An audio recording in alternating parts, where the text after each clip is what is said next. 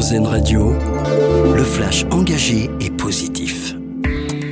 Bonjour à tous. 182 000 personnes réunies en France contre l'antisémitisme lors des différents rassemblements qui ont eu lieu hier à Bordeaux, Dijon, Grenoble, Lyon ou encore Marseille.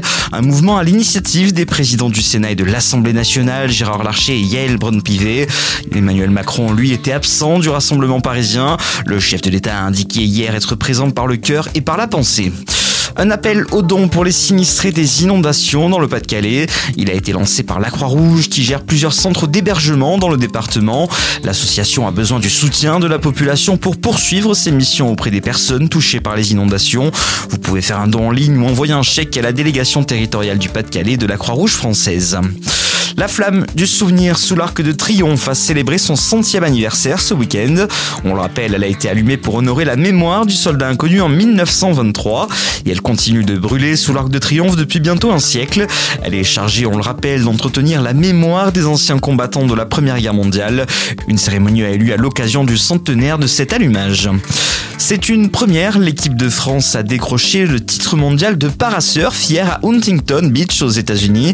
Les Bleus ont devancé les États-Unis tenant du titre et le Brésil. Mais ce n'est pas tout, la délégation tricolore a fait le plein de médailles dans les catégories individuelles. Laurie Phipps est devenue championne du monde. Cinq autres médailles ont été glanées par la France sur cette compétition.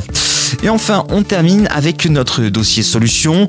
On parle aujourd'hui de santé masculine. L'association française d'urologie a lancé la première édition du mois spécial pour traiter de cette question. Une démarche semblable au mouvement australien Movember qui a lieu pendant cette période depuis 2003 avec un mot d'ordre, la prévention en consultant régulièrement un médecin pour lutter contre l'hypertension artérielle et les problèmes urinaires. Reportage à lire et écouter sur notre site rzn.fr. C'est la fin de ce Flash Info. Bonne journée à tous avec RZN Radio.